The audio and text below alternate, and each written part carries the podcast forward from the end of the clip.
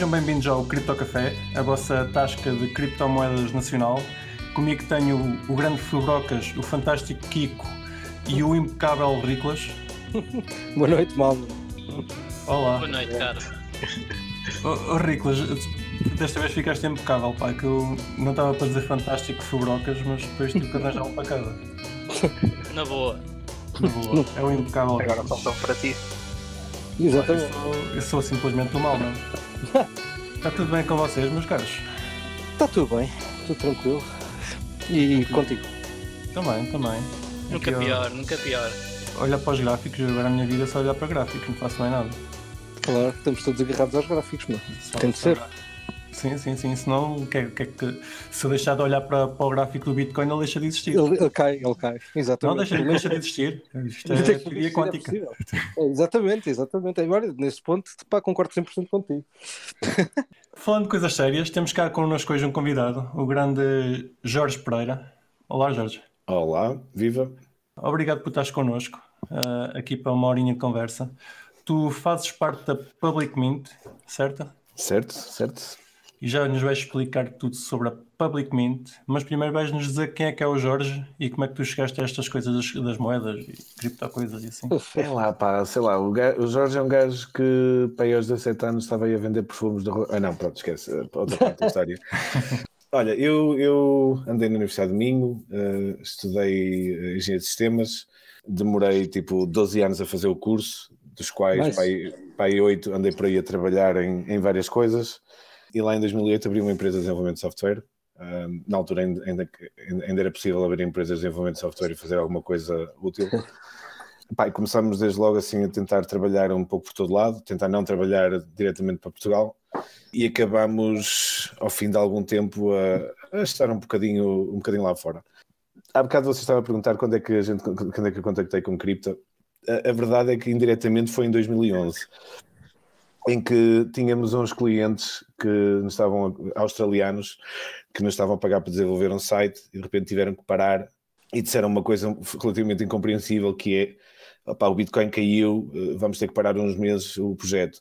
E eu na altura não, pronto, não percebi nada do que é que isso Em significava. 2011, Em 2011, sim. é bastante cedo para estar agarrado ao projeto. Pronto. Uh, portanto, isso foi a minha primeira interação indireta uh, que eu ouvi falar e depois começo a procurar, mas como também não tens muito dinheiro de sobra para ir, para ir perder em Mt. Gox, que sim, ainda lá estou, com, com os e-mails mensais lá dos, dos japoneses a dizer uh, seu pedaço ainda está aqui. Um, mas pronto, a, a- a resposta aqui ao Jorge, pá, uh, a nível mais, mais profissional, pá, sou um gajo que gosta de, de construir coisas. Tive a sorte de me envolver em cripto mais a sério em, em 2013. E sendo daquelas pessoas que se converteu de engenheiro a, empreendedor e lancei já neste, umas 4 ou 5 empresas, nem todas muito bem sucedidas, mas, mas lá estão. Chega um momento em que tu, na prática, deixas de conseguir perder muito tempo a programar tu mesmo, porque deixas de ter tempo.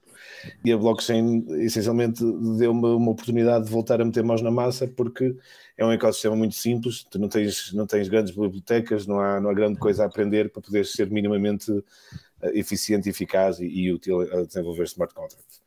Dizes Portanto- isso em, 2000, em 2013 ou hoje?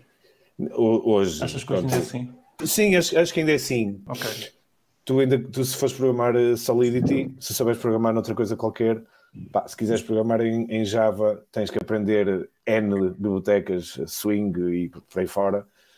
Se, se, se aqui ainda é uma coisa. Mas, eh, se quiseres programar em Android eh, ou em, em iPhone, a mesma coisa. Mas para aprender a programar em, em, em Ethereum, em Solidity, pá, quando muito vais buscar ali Open Zeppelin e tens lá uns smart contracts de exemplo, mas não tens exatamente eh, grandes bibliotecas porque não, é uma- não podes fazer coisas muito complicadas, não é? Em smart contracts. Uhum.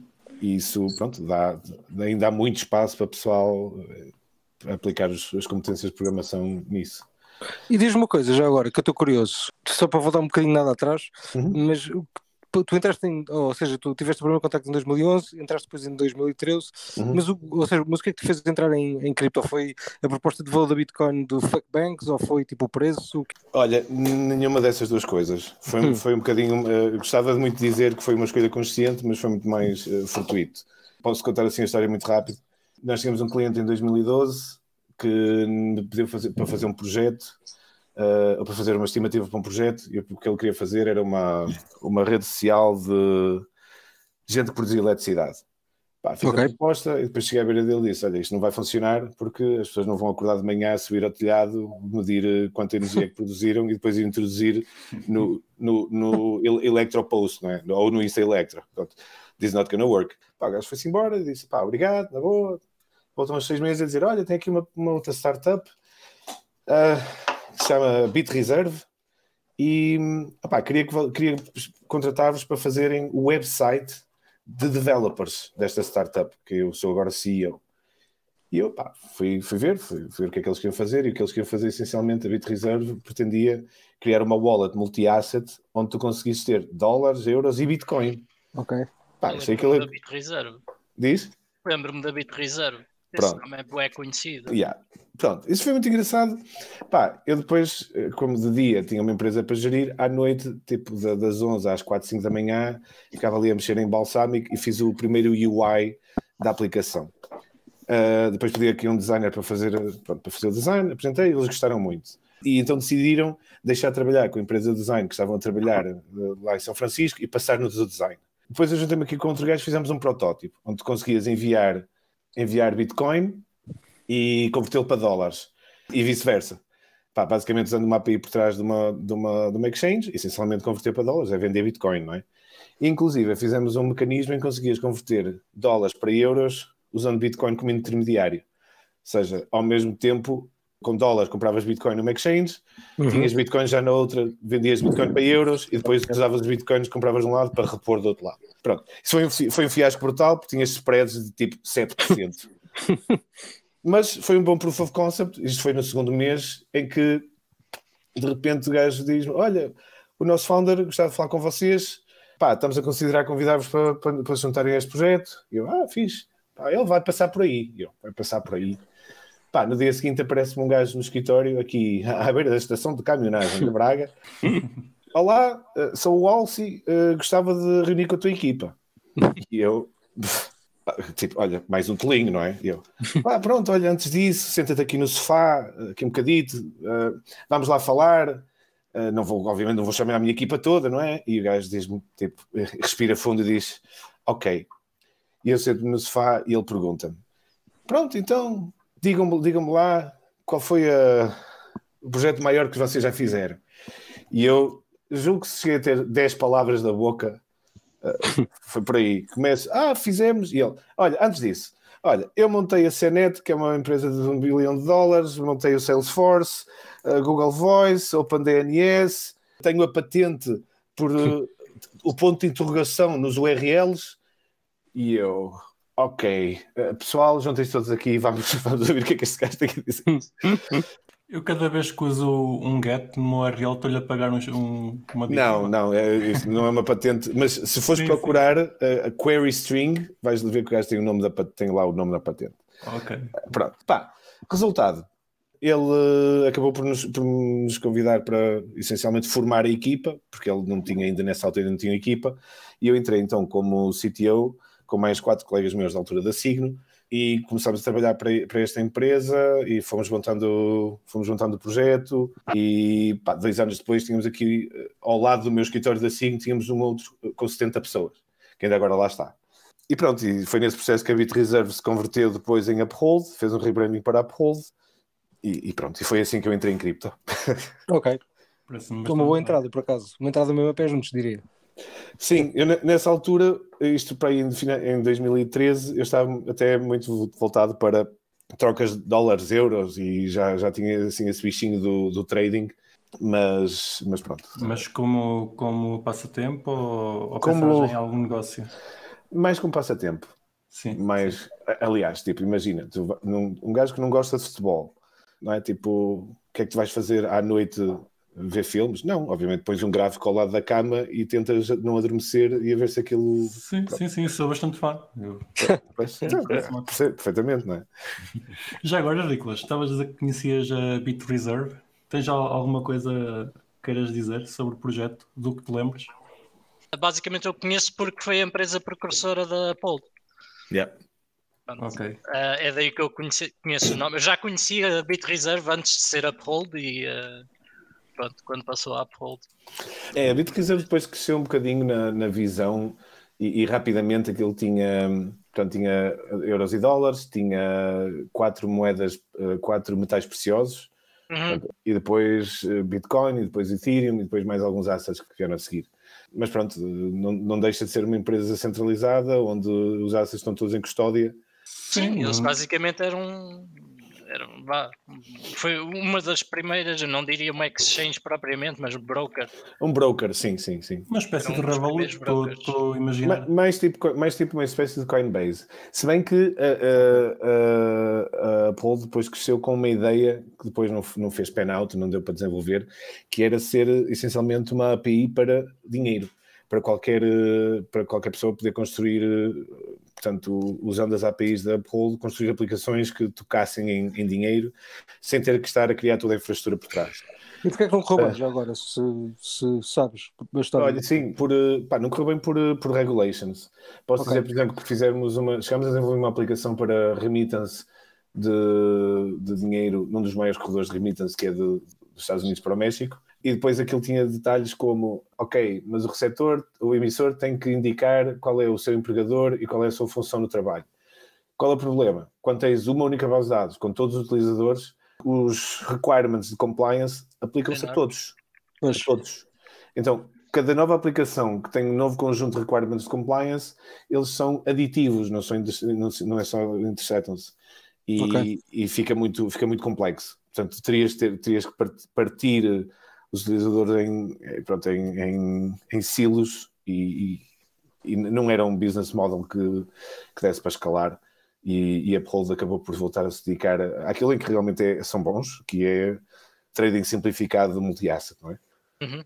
Parece-me parece bem. Mas uh, eles ainda, ainda trabalham e, e têm, sim, sim. Têm bastante... Quando eu saí em finais de dois, meados, meados finais de 2017 eles estavam, foi dos primeiros meses em que começaram a fazer, eh, a ter receitas significativas, porque foi também naquele boom de, de, de valor, e o boom de valor não, não, dá muito, mas o que dá é aumenta o volume de, de transacional. E quando, pronto, quando o teu business model se, se depende das, das FIIs de volume transacional, com volume transacional vem pronto, um aumento de receitas, não é? Eh, eu acho que até uma parte decente, vá, não quero dizer uma grande parte, mas uma parte decente da equipa era portuguesa ou não? Todos, quase. Pois, exatamente. destes, uh... 70, destes 70 que eu estou a dizer, 67 dos que estava aqui em, em, Braga eram portugueses, outros, tínhamos aqui outro pessoal que não era português, mas estava cá, vivia cá em Braga ou no Porto, e depois tinhas uma, o resto da equipa não developer, principalmente marketing business e business um, eu, eu lembro-me perfeitamente, porque pá, ainda me lembro que a Paul tinha conta no BPI, uh, eh, acho que eventualmente Exatamente. deixaram de ter. Exatamente, uh, ainda teve conta no BPI durante muito tempo. Muito tempo, muito tempo, sim, sim. É um dos players antigos que, que, eu, que eu ainda me recordo e eram portugueses. Uhum. Muito bom, muito bom. Os portugueses já desenvolver software para o mundo.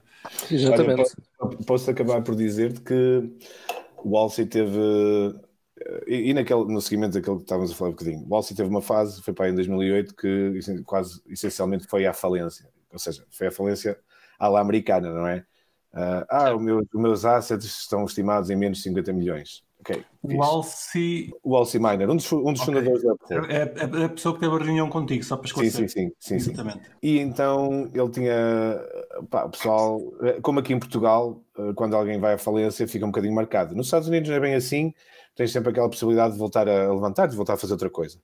Mas nunca mais me esquece ele a dizer, depois de estar cá e vir cá algumas vezes, dizer: epá, eu não tinha noção que havia equipas tão competentes fora de Silicon Valley. Claro que se lhe perguntasse isso agora, ele nega, não é? Diz: não, não, eu sempre achei que. Mas eu lembro de ouvir essas palavras na, na boca dele e, e, é, e, é, engraçado, porque efetivamente Portugal nos últimos anos deu um bocadinho esse, esse salto ah, qualitativo. É, qualitativo e, e, também o facto de sermos um país pequeno que, com um nível bastante bom de inglês uh, e estamos muito virados para fora e, e à procura de oportunidades lá fora uh, facilita. E há muitas empresas, entretanto, a, a, abrir. Eu já, já ajudei neste momento para quatro empresas a abrir escritórios cá, montar as equipas iniciais. Uh, Tu nunca efetivamente colaboraste com a U-Trust? Estou curioso porque também é de como é com pagamentos, tipo, podia chamar Sim. aqui. Sim, eu, eu, lembro, eu conheci o Nuno, portanto, o Nuno Sim. Correia, da, da U-Trust, quando ele- eles ainda não tinham feito nada, e ele Sim. veio ter comigo, eu eu, sou mentor aqui na, na Startup Braga, e Sim. reunimos lá, e lembro dele me estar a contar o que ia fazer da U-Trust, pá, um, tipo, uma cena tipo, tipo PayPal, com Consumer Protection, e eu lembro de dizer, epá, isso é muito complicado, isso vai ser muito difícil de fazer. Claro que depois quando tens uma, uma, uma token sale onde queres levantar eh, 25 milhões e levantas na prática 5 vezes mais, claro que depois consegues fazer qualquer coisa, não é? Claro. Um, pá, e o Nuno tem- é daqueles gajos que tem, tem muito drive, tem muita energia e uma vez tendo, tendo dinheiro e tendo energia é, é- é uma questão de tempo para conseguir fazer alguma coisa. Uhum. É que andar para a frente. Tu, e o que é que fizeste depois de sair da, da Pole? Olha, depois de, de sair da Uphold, passei tipo para aí, sei lá, um mês a chorar. Não, estou a brincar. pouco depois, muito pouco tempo depois, hum, porque eu durante este tempo todo eh, mantive, mantive a Signo, não é? Pá, contratei um CEO para a Signo, eu estava como CTO na Uphold totalmente focado, mas continuei como dono da, Signo e inclusive íamos buscar a Signo alguns recursos para tapar buracos quando era necessário. E assim tinha os seus projetos. E um dos projetos era um, um, um projeto no Reino Unido, que era o BAB, para a qual a Sigma estava a fazer o website. BAB era Bank Account, bank, eh, Blockchain Based Bank Account. Ou Bank Account Based on Blockchain. E assim que eles souberam que, que eu tinha saído da Pulse, essencialmente contrataram-me como CTO interino. Tinham tido lá um stress, uma parte da equipe tinha saído, e eu então juntei-me à equipa a trabalhar com eles em Londres, quase tipo um, dois meses depois de ter saído da, da e depois ajudei-os a fazer eh, a, a token sale, eles levantaram também 19 milhões na altura, e depois acabaram por essencialmente não fazer nada. E eu, ao fim do ano, acabei por sair e fui fazer outras coisas. E nessa altura, quando saí do BAB, é que me pus eh, pronto, a abrir outras empresas. Então, se calhar vamos então para Public Mint, né? que é onde estás agora. Exato.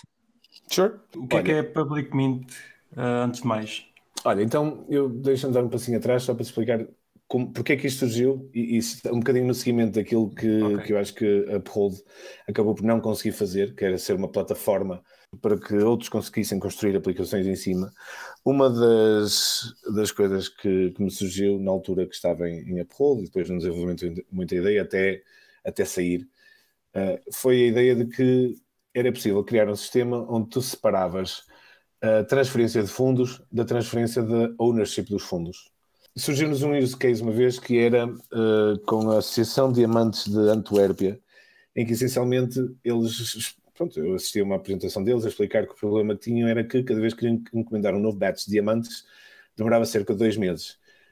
Porque eles tinham que fazer o pagamento ao distribuidor, que, ao distribuidor internacional, portanto nacional, que fazia o pagamento a outro distribuidor, que depois fazia o pagamento uh, a um polisher, que depois fazia um pagamento a um cutter, que depois fazia pagamento às minas. E só quando o dinheiro chegava lá atrás à, à mina, que eles emitiam uma a remessa dos diamantes, que depois passava pelo, pelo processo imposto. Diz? Só em burocracia com caraças. Só bu- burocracia, estamos a falar de transferências internacionais, de, largos Não, montantes de demora uma dinheiro. semana. Cada uma demora uma semana, às vezes não passa, porque tens uma transferência da Índia para, para Israel, de, ou de, de Israel para a Índia, de 100 milhões, e às vezes não passa. Pronto. O que é que, o que, é que acontecia? Obviamente, isto porque estas transações estão todas feitas sequencialmente. Não é?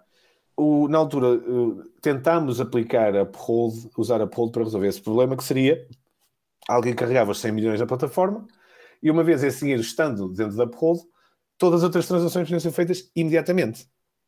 Não é? Podes fazer logo a partição. Apesar das pessoas ainda não terem sacado dinheiro de volta para a conta bancária, já está na posse deles. Pronto, isso depois acabou por não cair em frente. Quando eu saí, tinha, tinha isso em mente e acabámos por montar um sistema, efetivamente, que permitisse usar fiat com, as mesmas, eh, com a mesma flexibilidade que as criptomoedas têm. Ou seja, peer-to-peer, não tens de estar a pedir a ninguém para fazer um pagamento, simplesmente executas, tens a tua chave, que não dependa de uma, de uma segunda moeda, como é o caso de stablecoins em Ethereum, onde se eu te enviar 100 dólares em USDC, tu não consegues fazer nada com eles, até ir comprar eh, Ethereum a outro lado qualquer, para o qual tens que enviar dinheiro. Pronto. Tentámos resolver esse problema e criar uma framework onde, contrariamente às stablecoins que põem o- os dólares em cima da blockchain, nós criamos uma estrutura custodial por baixo da blockchain e depois a blockchain por cima, onde os dólares são transacionados de forma eh, simples um, e consegues usar dólares como se fosse uma moeda, como se fosse uma moeda nativa. E isso é a base, isso é base daquilo que é o, o Public Mint, que depois evoluiu para uh, tu conseguires fazer embed. Tu, outra, outra coisa que, que convém falar é: tu se tiveres uma DAP e quiseres aceitar fundos, tu não consegues usar um PayPal. O PayPal precisa de processamento centralizado, não é? Precisa de, de, ser capaz de processar os callbacks a dizer: olha, o pagamento chegou. E a maior parte dos sistemas de, de, pagamento estão montados nessa lógica, onde tens sempre um servidor que vai receber as confirmações de pagamento. Um, nós criamos uma widget em que essencialmente consegues pôr a widget no teu site para aceitar fundos e os fundos acabam no endereço que tu decidiste. Portanto, não tens nenhum tipo de processamento, tens nenhum tipo de back-end, tu consegues ter a tua aplicação e usar uma widget para receber fundos on-chain. Um, estás a falar de, de, receber, receber cripto como, como quem recebe Bitcoin? Receber, receber fiat, portanto, receber dólares, como quem recebe Bitcoin. Como quem recebe Bitcoin. Exato. E estou a imaginar que isso podia ser um, um fork do, do Bitcoin, simplesmente, em que existe uma, uma entidade principal que seria a Public Mint a a criar ou, ou eliminar moedas como. como é quase isso. É, é, quase isso, só que não é um fork de Bitcoin, é um fork de Ethereum. Okay. Existe um projeto da, do Hyperledger, em, eu também me enganava no início. Hyperledger não é um projeto de software, é uma, é uma família. Um dos projetos da Hyperledger foi doado por uma empresa eh, sponsored pela Consensus e que se chamava uh, Pantheon, uma empresa chamada Pegasus, que produziu um software chamado Pantheon, que era uma implementação, uma implementação de Ethereum uh, enterprise grade. Com enterprise grade simplesmente quer dizer que pá, tem um código muito bem estruturado, estava feito em Java uh, e também era fácil de desenvolver em cima disso e fazer mudanças ao protocolo. Pá, nós adotámos isso uh, e criámos essencialmente uma blockchain com, esse, com, esse, com essa base e com as alterações que nós, que nós introduzimos para poder essencialmente ter uma blockchain que é totalmente compatível com Ethereum, no sentido em que se tens um smart contract escrito para Ethereum e que lida com ETH, com ETH, podes lançá-lo na nossa chain e lida com dólares. Full stop. Mas é, é sempre uma chain permissionada. É uma chain em que não é permissionada. Ora bem, pronto, ok. Uh, correr os nodos, sim. Uh, é, uma, é como a, de certa forma, será como a Binance Chain, onde os nodos são corridos por uma entidade, um conjunto de entidades. Mas é totalmente aberta no sentido em que geras a tua private key e transacionas na rede sem nenhuma intervenção. Mas diz-me só uma coisa, desculpa interromper, mano. Para o end user, ou seja, para, para o gajo que está tipo, a querer, querer mandar dólares ou receber dólares, qual é que é, tipo, como, como é que seria o processo? Qual é que é a diferença, por exemplo, de, eu enviar stablecoins ou de eu, uh, de eu, enviar, de eu enviar, por exemplo, uh, uh, Bitcoin? Olha, uh, não, não, é Bitcoin porque são, são dólares. O Mint Token dólares, é uma coisa exato. à parte. Neste caso são mesmo dólares, exato. Eu, eu vou essa é provavelmente das perguntas mais fundamentais que, que é preciso entender. Eu vou-te dar um exemplo. Sim. Imagina que eu tenho o STC, portanto, o ST Sim. Circle, Sim. e te envio, pá, tens um gajo fixe, nunca usaste cripto, mas até uh, abriste uma, instalaste Metamask, imprimiste lá chave, aquela chave e colaste num post-it por trás do monitor, porque é o sítio fixe para ela, não é? E agora tens uma wallet em cripto e dás-me o teu endereço. E eu envio-te 100 USDC. Sim. Depois queres enviar 50 a outro amigo teu. E acabaste aí. Não consegues criar nenhuma transação, porque não tens Ethereum. Ah, pois, sim, exato. Sim, sim, claro. Então tens que parar tudo, tens que ir a uma exchange, tens sim, que tens registrar e pior, sim. tens que ter mais dinheiro para poder comprar Ethereum, para poder enviar, para poder usar os dólares de enviar. Sim. Isso é uma, um problema de base, que é o tal problema das stablecoins serem uh, cidadãos de segunda classe em blockchains alheias, não é? Sim. Uh, em Public Mint não tens essa questão. Tu, se tiveres 100 dólares, pagas 5 cêntimos para fazer uma transação para o seguinte. Pronto. É, uma, é, é, uma coisa de, de, base. Existem, existem alternativas, portanto, em Ethereum tu podes usar aquilo que chamam de delegate, que é tu preparas a transação, envias para, outra, para outro e é, e é esse que envia a transação para a rede e paga o Ethereum por ti. Ok, sim. Mas, mas é, é, é muito mais complexo, muito mais confuso. Tu, neste momento, claro. já desde, desde julho, tu podes ir a walletpublicment.com, registas-te, uh, não, não, tens de registar, aliás, desculpa, não tens de registar, uh, crias uma, uma essencialmente como uma Ether Wallet, uh, crias uma chave, guardas o teu o keystore, e tens um endereço. E a partir daí qualquer pessoa te pode enviar dinheiro. E tens um botão deposit. Se carregares no botão deposit, a nossa própria wallet, que é totalmente descentralizada, está a usar a widget web que nós desenvolvemos, uh, que pode ser usada por qualquer outro site. E o que essa widget web faz é leva-te por um processo de carregar fundos, de, por exemplo, usa Plaid para se ligar com a tua conta bancária nos Estados Unidos, se tiveres uma conta por SH, ou podes fazer um wire transfer, aquilo dá-te um, um, código de destino, podes fazer um wire transfer.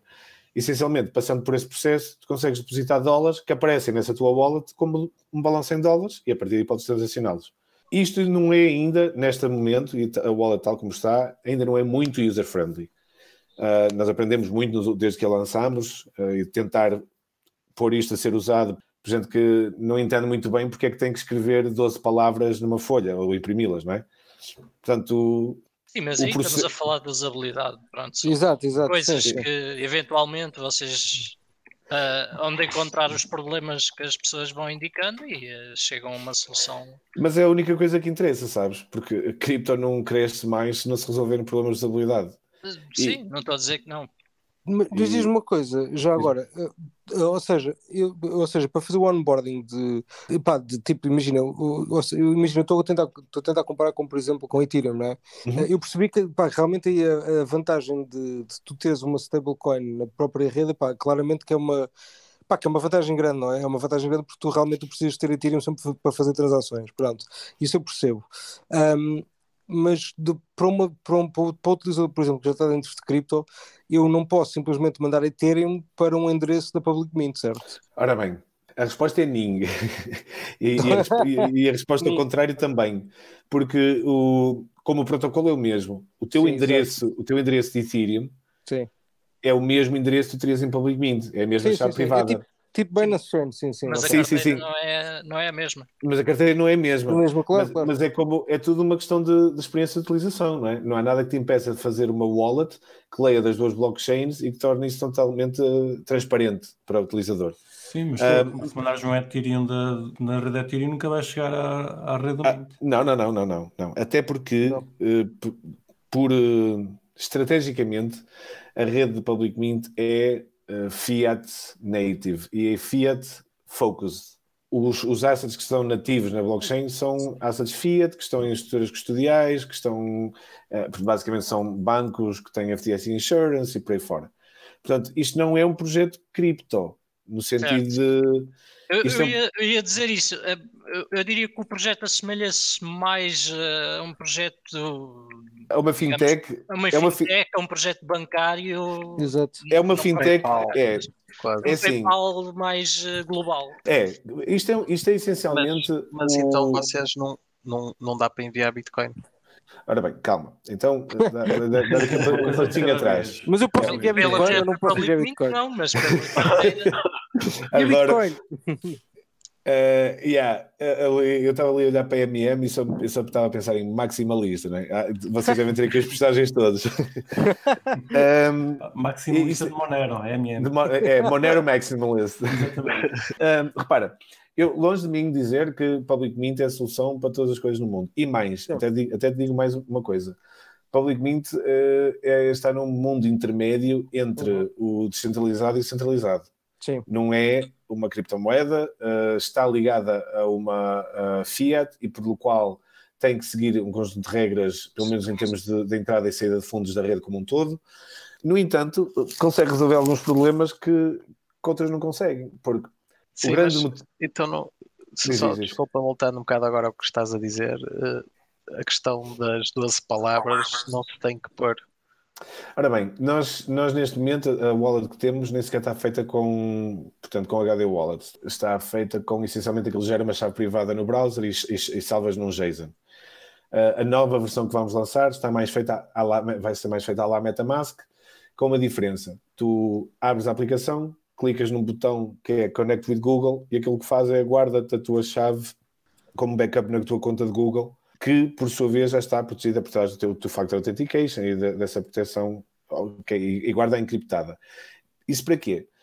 Para tu não teres que o fazer tu próprio. Eh, eu não sei vocês, mas por exemplo, eu as minhas chaves privadas uh, guardo numa volta em Dropbox, por exemplo. pá, estão lá, estão encriptadas, eu tenho a password, mas pelo menos não, não, as, não as posso perder. É válido. Porque o, o maior medo, isto para quem não tem, uh, uh, portanto, ledgers e coisas semelhantes, não é? Certo. Mas o maior medo que eu não consigo evitar aquele receio de, pá, se tu tens ali 50, aliás, até te faço mais a pergunta. Uh, quem, quem, nunca de, quem nunca deixou dinheiro numa exchange porque acha que está mais seguro que atira a primeira pedra? Exato. Sim. Sim, e, sim, sim, eu percebo, eu percebo Custa um bocadinho a tirar dinheiro da exchange, sim. Sim, sim. Ficar, ficar as primeiras vezes, meu. As primeiras vezes um gajo manda sempre muito pequeninas, está assustado. Sim, sim, sim, sim, sim. Bah, isso, isso, é, isso, isso, isso estás a dizer é muito engraçado. Porque... Primeiro vai um euro, depois vai o resto. Agora imagina nós a, nós a receber fundos agora para, para o token sale de Mint e o pessoal que ia enviar 150 eh, capas a dizer, ah, mas quero mandar uma transação de, de, de teste. E eu, manda. Então os gajos mandavam tipo um dólar, pelo qual pagavam 25 dólares para mandar, não é? Claro. É, para testar o endereço. Yeah. Exato. É mas, mas depois é aquela questão: estás a testar exatamente o quê? Estás a testar o quê? É só para ter certeza. É. Estás a testar que eu consigo receber ou que tu consegues enviar? É que. Ambos. anyway, uh, opá, desculpem lá, sei aqui um bocadinho do, do da pergunta. A criptocafé é isto. Podes seguir. Exato. É uma tasca, meu. Uma tasca. Estou com o meu uh, copinho Porto na mão. Olha, eu, eu, se não tivesse naquela de Ei, vou fazer uma entrevista, tenho que estar. Tenho, pelo menos não me penteei, mas teria, teria colocado aqui uma cervejinha, mas, mas fica, fica para daqui a meia hora. Um, o que é que eu ia dizer? Ah, em relação ao que estavas a dizer de, de, posso enviar Bitcoin, posso enviar isto ou aquilo. Uh, a verdade é que podes da mesma forma que podes enviar Bitcoin na rede Ethereum. Tens WBTC, não é? Exato, exato. Pronto, uma das coisas que nós estamos a fazer, nós temos aqui um conjunto de, coisas em roadmap que, que vão mudar um pouco o, a utilidade de, de Public como um todo. Porque pá, isto primeiro é, é, começar, lançar uma coisa que funcione, mas nós temos outros, outros, outros objetivos. E dois deles que têm mais a ver com aquilo que eu chamo uh, Foundation ou Platform Features, têm a ver com, primeiro, ser capaz de uh, enviar e receber o SDC porque isso ajuda-nos a poder, por exemplo, participar do, do, do, ecossistema de DeFi, servindo como agregador de transações, ou seja, muitas pessoas, isto, isto depois entra no projeto Earn, que foi aquilo que vamos lançar agora. Aí a segunda coisa é ter uma, fazer uma bridge para, essencialmente uma bridge para RC20, ou seja, se tu tens, se queres enviar algo da, da rede de Ethereum para a rede Public, podes fazê-lo. O que isso faz é que os tokens ficam bloqueados na bridge e são minted do lado de Public Mint. Depois podes transacioná-los a pagar 5 cêntimos por transação. Ah, imagina o que é lançares uma Uniswap em Public Mint, onde as transações custam 5 cêntimos e tens acesso direto a dólares para carregar diretamente, para comprar diretamente. É? Portanto, não quer dizer que isso seja o objetivo, mas é só um exemplo de, do, que é que, do que é que isto permite. Eu estou a pensar, nesse caso, irias ter mais uma entidade, pode ser a Public Mint ou não, a fazer lock dos fundos em Ethereum, certo? É, não seria, aí não seria a Public Mint, aí seria de pode preferência... Ser, pode ser uma, sim, pode ser uma, uma, uma, um projeto, pode ser o próprio sim, sim, projeto que quer fazê-lo. É, exatamente. E, e, e, a possibilidade de, de haver uma espécie de atomic swaps em que existe um mercado em que as pessoas eh, conseguem de forma descentralizada trocar de tokens de uma rede para a outra. Isso também, isso então é ainda mais fácil, porque isso ainda não temos de fazer nada. Que é a grande vantagem de, por exemplo, tenho estado a falar com o pessoal também de Polkadot. E porquê? Precisamente porque Polkadot, as pessoas acham que não entendem muito bem que Polkadot não é, não, não é um substituto de Ethereum. Polkadot é interchain. Polkadot trabalha com, tanto pode trabalhar connosco como com a Ethereum e fazer a ponte entre ambos.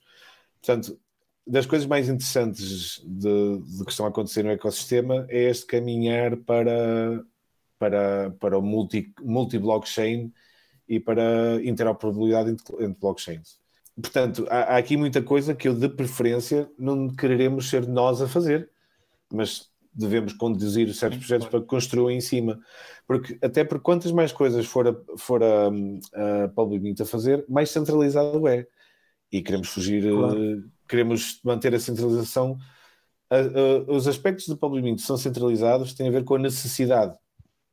Ou seja, se tu tens uh, fundos numa, numa, entidade custodial ou em várias e tens responsabilidades de, de, regulatory compliance e BSA compliance, tens de ter uma entidade que tenha essa componente centralizada. Mas tudo que pudermos descentralizar, uh, é esse o objetivo, inclusive daí uh, Public Mint Earn e, e o Mint Token, cujo o objetivo é descentralizar. Curiosidade, como é que é feita a proteção da, da rede? No Ethereum é, é por mineração, por enquanto? Sim, no Ethereum é por mineração, aqui é por essencialmente uh, Proof of Authority. Não Na há. prática para... é... Sim, são, são vocês que, que é public a... mint. Exatamente. É, exatamente. É quem é assim, corre os nodes. Né? É quem corre os nodes. Eu uh, eu... O, o, que podemos dizer então, da, da Public Mint é que é um projeto centralizado que permite nós termos acesso ao dinheiro, ao fiat, aos euros, aos dólares, de forma aberta. Como, Deixa-me deixa fazer-te uma pergunta. Sim, sim. Portanto, a, a, descentralização, a descentralização, é um espectro e, e as pessoas certo, confundem certo. descentralizar a autoridade de descentralizar a tecnologia. Por exemplo, tanto quanto uma rede com 21 nodos pode estar descentralizada, a Public Mint está. Uhum. Porque em termos tecnológicos tem uh, nodos em três cloud providers diferentes em, três, em, em sete regiões diferentes do mundo. Estou uh, a dizer isto não, não, não, é como uma crítica, estou a olhar eu entendo. o como, como uma espécie de Revolut, mas com, sim, sim, sim, sim, sim. eu, protocolo aberto. Sim, sim, eu entendo. E, e era precisamente isso. O que é uma evolução ia... brutal. Exatamente, eu, eu, eu, estava a dizer isto precisamente para te dar razão nesse sentido, que é, mesmo que a rede, a nível técnico, a, a nível técnico, uh, os nodos estão descentralizados, porque, por definição, e sendo uma blockchain, são distribuídos. A nível da autoridade, quem controla esses, esses nodos é uma entidade centralizada. No entanto, a utilização da blockchain é aberta e descentralizada. Portanto, há aqui muitos ângulos e torna-se um bocadinho complicado quando, quando, quando quem está fora da área fala na descentralização absoluta versus parcial. e nunca, nunca, nunca, captura todas as nuances do, do problema, não é? Claro, meu, nem faz sentido, não é? Tipo, pá, é aquilo que tu disseste, a descentralização no fundo é um espectro. E, epá, e obviamente que, que cada projeto tem, tem um foco diferente e, pá, e, não, e não faz sentido para todos utilizarem pá, de utilizarem o mesmo nível de, de descentralização no técnico. Ou exatamente, exatamente. E isso é uma coisa. E, e, vocês também, desculpa, vão ter sim, sim. Block Explorer, se vá. É já temos, já, já temos, já temos. É auditável, é auditável. Então, é, já, já temos. Uh, e tu consegues ter um, um portanto, consegues ter um cliente e estar a gravar os blocos do teu lado, não é? Portanto, Exato. Uh, em particular, isto como é um clone de Hyperledger, tu consegues lançar o teu próprio node de Hyperledger e, e, pelo menos gravar uma cópia da blockchain local. E, e, eu vejo num futuro em que, uma vez, uma vez isto estando mais estável, vejo no, como parte do nosso futuro fazer open source muitas destas coisas. Algumas das coisas nós já enviamos upstream para serem incorporadas no, no, no próprio projeto Hyperledger, mas depois tem aquela questão de pá, participar num projeto open source parece muito simples, mas obrigas a recursos. Tens de ter um gajo a, a, a escrever o pull request em detalhe, tudo documentado, com, com uma certa lógica, a, a, ter uma discussão sobre o assunto, fazer proposals, e, ah, e, não temos, yeah. e, e, não temos, e não temos, neste momento, temos recursos para isso. Portanto, o nosso objetivo não é correr um, um software fechado, é eventualmente conseguir eh, pôr isto em open source, e inclusive parte do, do, do processo. Eh, existem aqui duas formas existe um, um, um, momento no tempo em que eu vejo completamente uh, com bons olhos uh, descentralizar a própria blockchain. Isso pode acontecer de uma de duas formas. Ou uh, há lá EOS, onde tens uh, delegated, delegators, ou seja, tu votas nos nodos que têm que estar ativos, ou dependendo de como o Ethereum desenvolver, se calhar daqui a dois ou três anos consegues facilmente incorporar tecnologia de Ethereum 2.0 neste, neste cliente e lançar uma versão em que qualquer pessoa pode correr um nodo neste momento não é a parte mais importante, não é? Hum, certo, certo. Sim, diz-me uma coisa que eu por acaso fiquei curioso. Um, eu vou voltar um bocadinho só atrás na conversa, mas, é, mas agora é só para eu perceber aqui uma, para um ponto que eu fiquei que, que, que eu ainda não percebi, que é um, ou seja, no Ethereum tu, tu deste o exemplo há bocado que o pai vou pegar nela outra vez, mas foi um bom exemplo, que é o facto de nós, para alguma transação, temos de ter Ethereum, pronto. Um, mas no vosso caso, no vosso caso é, não, não, não é necessário ter, ter o, o, o Mint Token, para Mintcoin, para, para poderem, para a pessoa poder transacionar, ou seja, qual, no, no vosso caso, qual é, que é, qual é que vai ser mesmo o propósito da moeda? Para transacionar, o, o custo da transação é pago em dólares. Ah, exatamente, exatamente. É tudo em fiat. É tudo em fiat. É tudo em fiat Qual sim. é o propósito do Mint Token? Aí tem sim. que entrar naquilo que foi uma, uma das nossas realizations. Portanto, o, o que nós vimos acontecer na, na, na, na rede de, de, de Public Mint é, foi as empresas, que, as poucas empresas que nós trouxemos para usar Public Mint começaram a fazer uma coisa muito engraçada que era pagar no sentido. Uh, com uma, com uma, uma approach fire and forget, que é, perguntam ao destinatário, dá-me o teu endereço, vou-te pagar para aqui. E agora desenrasca tu para tirar dinheiro. Quando quiseres tens, fazer, eh, tens, que, tens que fazer KYC, depois tens que enviar o dinheiro para fora. Quando fazes esse pagamento a quem não está nos Estados Unidos, mandar uma, uma transação internacional tem custos, tem, custam Sim. para aí 50 dólares. Então o que acabou por acontecer? Naturalmente as pessoas iam acumulando dólares on-chain até poderem fazer uma trans... transação. Claro, Exato, claro. poderem fazer uma, trans... uma transação bulky. Tu não vais enviar 60 dólares sem pagar 50, não é? Claro. Portanto, e o que é que isso nos, nos mostrou? Nós tínhamos construído um sistema que, que permitia a transação muito barata de, de, fundos, mas faltava uma peça, que era ter uma, um método de, de gerar uh, earnings. Portanto, nós desenvolvemos o Public Mint Earn, a ideia, precisamente com este objetivo de se tens um sistema onde podes carregar dólares, transacionar dólares de forma extremamente barata e ainda por cima podes deixar os dólares lá parados a ganhar eh, algo como juros, então tens um sistema alternativo à banca. E eu, quando digo alternativa à banca, eu costumo usar um, uma comparação que, que, o pessoal de cripto acha, entende, que é Public Mint, de certa forma, pode ser visto como layer, layer 2 para banking. Ou seja, o dinheiro está parado nos bancos e estás em cima a transacioná-lo com custos de forma muito rápida e com custos muito baixos. Mas o dinheiro está em baixo parado, não precisas estar a, a ir ao banco fazer transações, é? só quando queres sair do sistema. Portanto, o Public Mint Earn é um mecanismo pelo qual tu pegas no teu dinheiro que está em Public Mint e dizes eu quero dedicar isto e ganhar receitas com isto. E o que nós fazemos é esse dinheiro é colocado num pool e depois essa pool é distribuída por um conjunto de, parceiros e protocolos DeFi. Quem decide a alocação dos fundos aos parceiros e protocolos DeFi são os Mint Token Holders. Okay. Ou seja, os mint token holders têm um conjunto de votos que podem fazer, nomeadamente qual é a FII que cobram, qual é o, o período de settlement, uh, qual é a alocação em porcentagem aos vários parceiros, qual é a alocação para um parceiro de insurance, qual, qual que porcentagem é que mantens não alocada para permitir fazer fast withdrawals, por exemplo, É tipo um fund, é tipo um, um crypto fund no fundo. É exatamente, sim, são sim. fund managers. Sim, sim, sim. E como fund managers são pagos em dólares pelos earnings que, por uma parcela dos earnings. Ou seja, okay. imagina que isto é relativamente fácil. Nós eh, lançámos o produto e conseguimos eh, juntar uh, 200 milhões uh, de, em fundos de várias pessoas. O dinheiro é delas, certo? Sim. Uh, e estamos a oferecer pelos vários, com os vários parceiros que temos, em média, uh, 8% APY. Sim. Quer dizer que tu consegues, estás a gerar receitas na ordem de 16 milhões para os teus para as pessoas que, que detêm o dinheiro. Sim. Desses, desse dinheiro, desses 6 milhões, imagina, uh, a rede está a cobrar 15% para pagar aos mint token holders. Portanto, os mint token holders, pelo trabalho de estar a votar, desse dinheiro vão, acabam por receber 2,4 milhões, que são distribuídos por eles como receitas. E essa é a grande diferença entre Mint como protocolo do que, do que os outros protocolos que fazem farming do próprio token tu em Public Mint e em, com o token Mint, tu não ganhas mais Mint tokens, tu ganhas é dinheiro real em dólares por estares a fazer um serviço uh, útil para a comunidade, não é? E é esse okay. o propósito do Mint Token. Ok, sim. Okay. Uh, mas, mas, ok, então no fundo. Você... Genericamente é um token de governança. É um exato, governance sim, token. Sim. Exato, exato, ok. Pronto, podemos acabar aqui a call. Tá. Tá, perfeito, já, já percebeu toda a gente. Vamos embora. Eu, eu, eu para ser sincero, estou completamente a patinar, mas eu vou ouvir isto 30 vezes até, até, até entrar. Pá, um... podes, tentar, podes tentar ler o, ler o paper. Eu juro-te que escrevi aquilo da maneira mais simples que consegui. Uh, já agora, em, em, termos técnicos barra tecnológicos, uh, utilizar o Hyperledger foi relativamente simples, foi, enfim, é, é uma forma que vocês encontraram para fazer uma base de dados Costumo chamar isso uma blockchain, mas é uma cuidado, base cuidado, de dados append-only.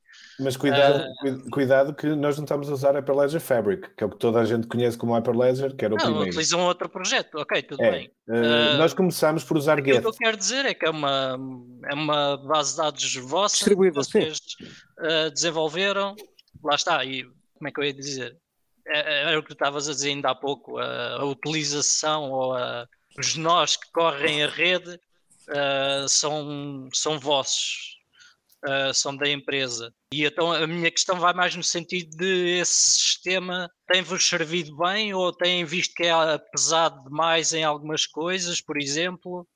Olha, é uma boa pergunta. É uma boa pergunta. Nós, nós antes de escolher esta tecnologia, eh, fizemos vários proof of concepts, nomeadamente com o, o, o Vaging Get, com Parity, com Tendermint, com okay. Quorum, Uh, e, e, com mais um par de, de, deles que já que nem me lembro porque não serviram para nada. E inclusive estávamos a avançar, inclusive com Hyperledger Fabric, uh, porque conseguíamos configurar aquilo de certa forma, mas depois aquilo tinha muitas limitações. Por exemplo, tu para teres uma, um endereço tens que inicializá-lo, tens que escrever para a rede para ativar o endereço. Não é nesta lógica, por exemplo, de, de Ethereum, em que todos os endereços, na verdade, já existem, simplesmente Sim. nunca foram usados, não é? Hyperledger Bezo, que é o nome que, que este projeto tem, serviu-nos muito bem por duas coisas. Primeiro, porque implementava uh, IBFT, Istanbul BFT 2.0, que basicamente é um método de consensos que te consegue, de 3 a 5 segundos, dar-te finality. Ou seja, não há cá aquela coisa de escreveres um bloco e depois vir o bloco seguinte e, e poder fazer rollback. Não, é fez uma transação, mandas para a rede, está incluída, está incluída num bloco, acabou. Isto, inclusive, significa que se algum dia alguém lançar uma DEX em cima de Public Mint, não vai sofrer, por exemplo, dos problemas de front-running que existem agora nas DEXs, que é, chegas lá e dizes, ah, vou fazer aqui um trade, está a bom preço, e um miner vê a tua transação entrar e diz, Sim. olha, vejo que este gajo vai comprar, vou meter uma transação minha à frente dele, a comprar eu, e depois vendo-lhe ele e fiz dinheiro. Sim.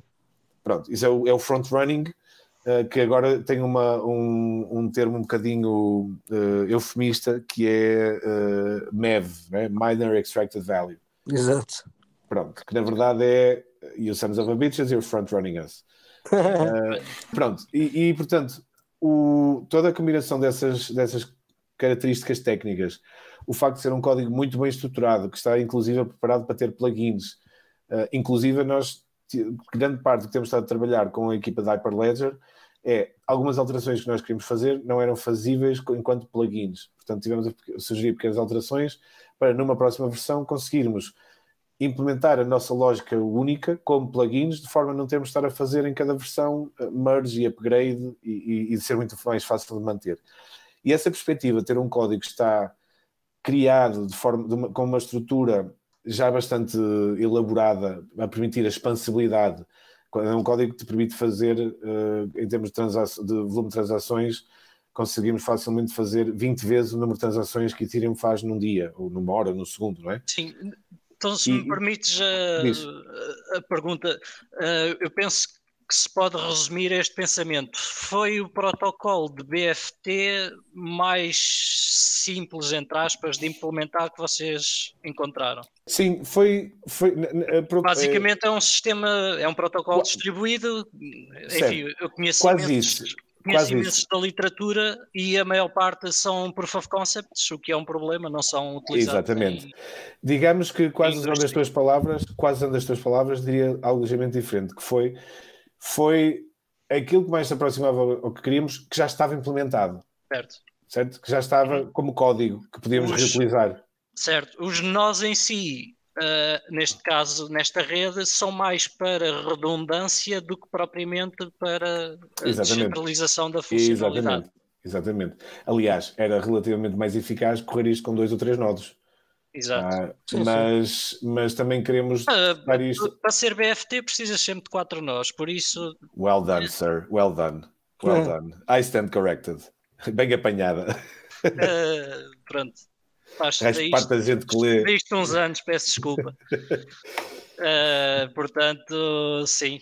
Uh, ok. Mas pronto, sim, é, é, é, é, é interessante. E não, isso é interessante porque lá está, durante muitos anos eu li bastante sobre todas as variantes de BFT.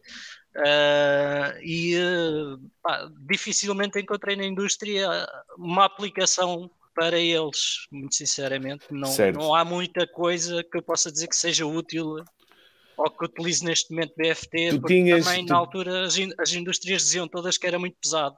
Claro, e hoje em dia está na moda. Está na moda. Tu tinhas Quorum, que, que em Quorum, uh, Quorum era backed, se não me engano, pela JP Morgan ou Morgan Stanley, eu confundo sempre os dois. Whatever. Acho que era JP Morgan. Uh, que foram eles que, que, implementaram o IBFT, o Istanbul Byzantine uh, Tolerance, portanto, o, o IBFT. Certo. E depois, os gajos de, de Pegasus, quando lançaram, precisamente como estavam mais orientados a empresas, no sentido de aquelas empresas que quereriam poder querer correr a sua própria rede privada, pegaram nisso e fizeram uma versão 2.0 de, de, desse mecanismo de consenso, só com pequenas alterações, e puseram basicamente aquilo a funcionar bem. Portanto, pá, it's a no-brainer, não é? Se, se, nós quiséssemos ter uma rede distribuída com um número arbitrário de nodos, à lá Ethereum ou à lá Bitcoin, não é? Uhum. Obviamente nunca poderíamos ir por aí, porque o problema disto é que o número de mensagens de nodos escala de forma exponencial é? com o número de nodos, e por isso é que há aquele número mágico de 21. Um, mas pronto, foi, foi essa a razão porque, porque escolhemos isto, mas também pela noção de que, e não quero com isto soar uh, uh, naive, mas a ideia de que se tens uma tecnologia que está a ser desenvolvida e, e eu acredito que Ethereum 2.0 eventualmente vai ser uma verdade, nós neste momento, apesar dos nossos nodos estarem fechados, são future compatible. Ou seja, um dia que queiramos implementar outra coisa por cima, uh, será uma evolução normal do cliente de Ethereum uh, que podemos a qualquer momento abrir e dizer, olha, a partir de agora qualquer número de nodos, é? porque a estrutura está toda lá, toda a informação está lá desde dia 1, já, na, já numa estrutura que é bem conhecida, que é a, estrutura do protocolo Ethereum, não é? Uhum. E já, já... Desculpa, mal menos, agora porque tem, tem a ver com uma, com uma parte que o Jorge tinha, tinha falado. Como é, que, como é que vocês pensam? Uh, agora, quer dizer, ainda não, não é muito para, para agora, pensou, mas pronto, mas uh, há de ser para um futuro próximo. Como é que vocês pensam atrair, tipo, uh, pá, empresas e projetos e pessoas, no geral, para o vosso ecossistema para construir tipo X Olha, e coisas do género? Isso é, isso é, é, é uma boa pergunta e, e eu respondo isto desta forma. Sim. O Public Mint Earn serve dois propósitos. Por um lado, uh, atrair fundos para dentro da rede uh, com um propósito, porque tu, se, por exemplo, eu, vocês não sei, eu, eu, não tenho tempo para andar atrás de quais são os o Hot DeFi Protocol of the Moment e andar sim, sim. a mover dinheiro de um lado para o outro e ter alguém a fazer esse trabalho. Todos, pá. Compra todos. Pois, compra todos, não é? E depois ficas sentado em cima deles todos. uh, mas, mas pronto, já para quem está dentro de cripto, é muito diferente, por exemplo, estar dentro de cripto como, epá, eu vejo à distância Polkadot, Cardano e Avalanche como coisas interessantes, vou comprar agora aqui uns, uns, uns euros e depois daqui a 5 anos vejo o que é que isto dá. Isso já é estar, já é estar suficientemente cripto, não é?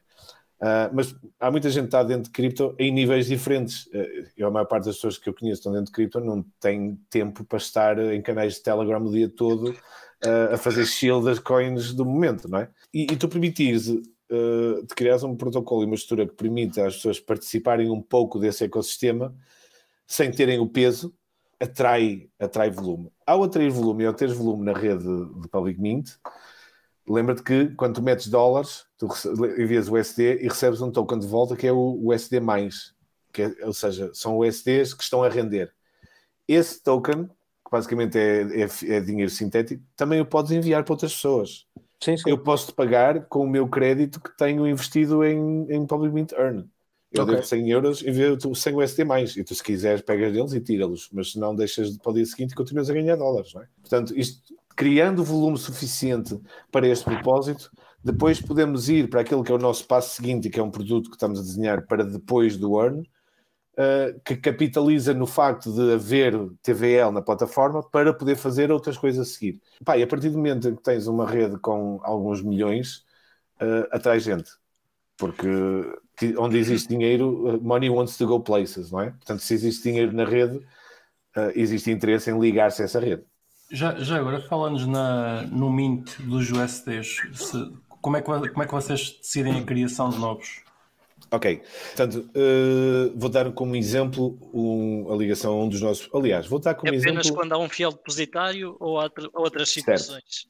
Depende do método de pagamento. Por exemplo, quando nós ativarmos a recepção do SDC, portanto, de Circle, é tudo on-chain, ou seja, a partir do momento em que conseguimos ver 12 confirmações de uma transação em USDC num determinado endereço, podemos emitir os dólares na blockchain do Public Mint.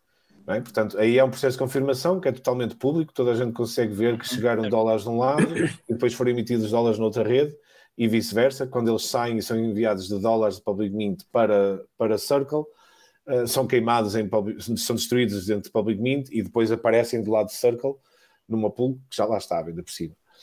Portanto, isso é tudo transparente e é fácil de, de, de calcular está on-chain. No caso de depósitos, por exemplo, como uh, Wire Transfer, é o nosso parceiro uh, custodial, ou um deles, na verdade é um banco, que pelos mecanismos que temos nos indica, olha, está aqui, já recebemos para esta, para esta referência. Podem emitir os tokens. Esse, esse processo nós é essencialmente multisig, no sentido em que nós temos duas formas de verificar uh, esta mensagem. Uma é aquela que o banco nos envia e depois é nós fazemos uma pergunta à API deles a perguntar isto está aqui.